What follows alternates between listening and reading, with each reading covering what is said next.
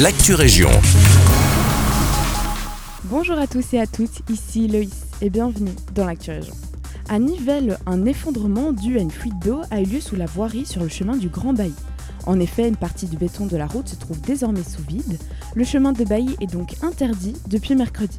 Selon l'avenir, les automobilistes empruntant habituellement ce chemin devront faire un détour par la chaussée de Halle et la rue Henri Powells. En revanche, la situation est assez critique pour les agriculteurs utilisant cette route pour se rendre dans leurs champs. La commune met tout en place pour remédier à ce problème. Direction Genneval maintenant, un tout nouveau skatepark a été inauguré mercredi dans la commune de Rixensart. Il a une superficie de 700 mètres carrés et se situe en face de la papeterie de Genneval, un endroit idéal pour les amateurs de skateboard, trottinettes et autres.